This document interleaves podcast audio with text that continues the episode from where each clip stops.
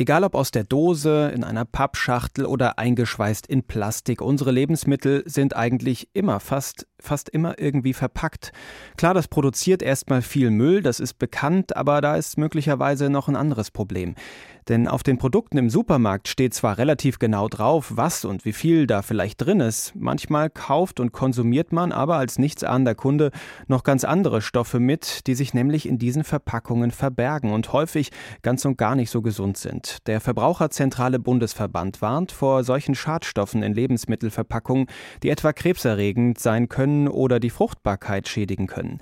Die Verbraucherzentrale fordert daher ein Verbot solcher Stoffe und auf europäischer Ebene fordert fordert sie ein einheitliches Zulassungsverfahren.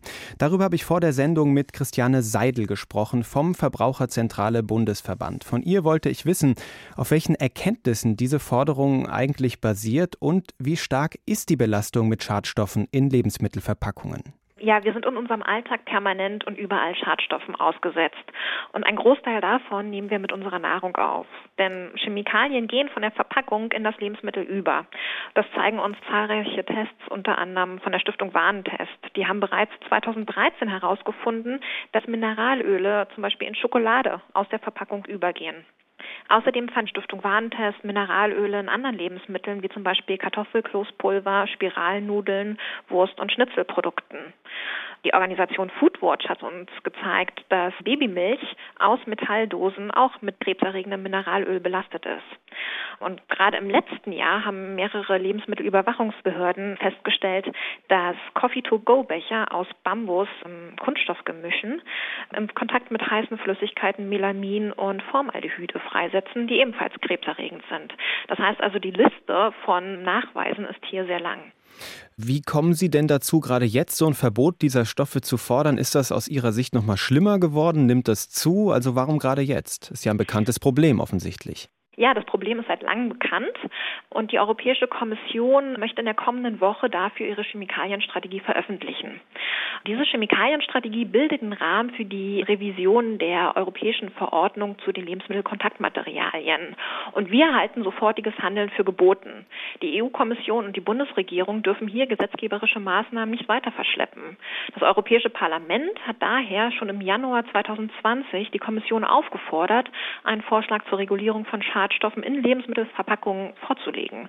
Und ähm, wir sagen, dass die Europäische Kommission und die Bundesregierung hier zügig handeln müssen, um Verbraucher bestmöglich vor Chemikalien und Schadstoffen aus Lebensmittelverpackungen zu schützen.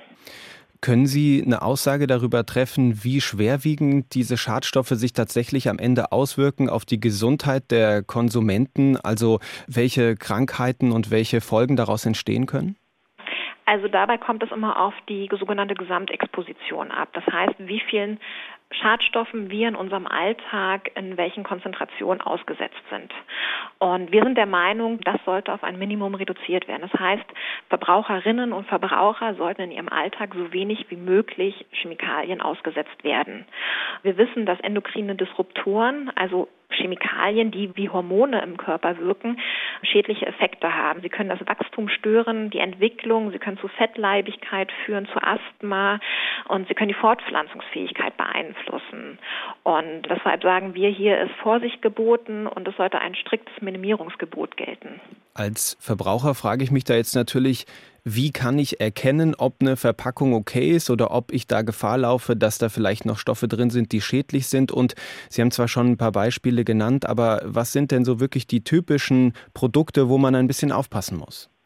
Für Verbraucherinnen und Verbraucher ist es im Alltag nur schwer möglich, belastete Produkte zu erkennen. Anders als bei Kosmetikprodukten müssen Hersteller von Lebensmittelverpackungen Chemikalien hier nicht kennzeichnen. Erste Orientierungen können zum Beispiel Verwendungshinweise auf dem Produkt oder der Verpackung selber bieten.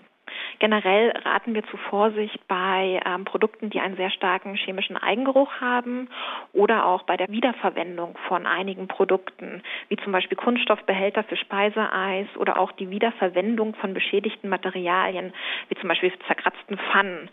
Das sollte vermieden werden.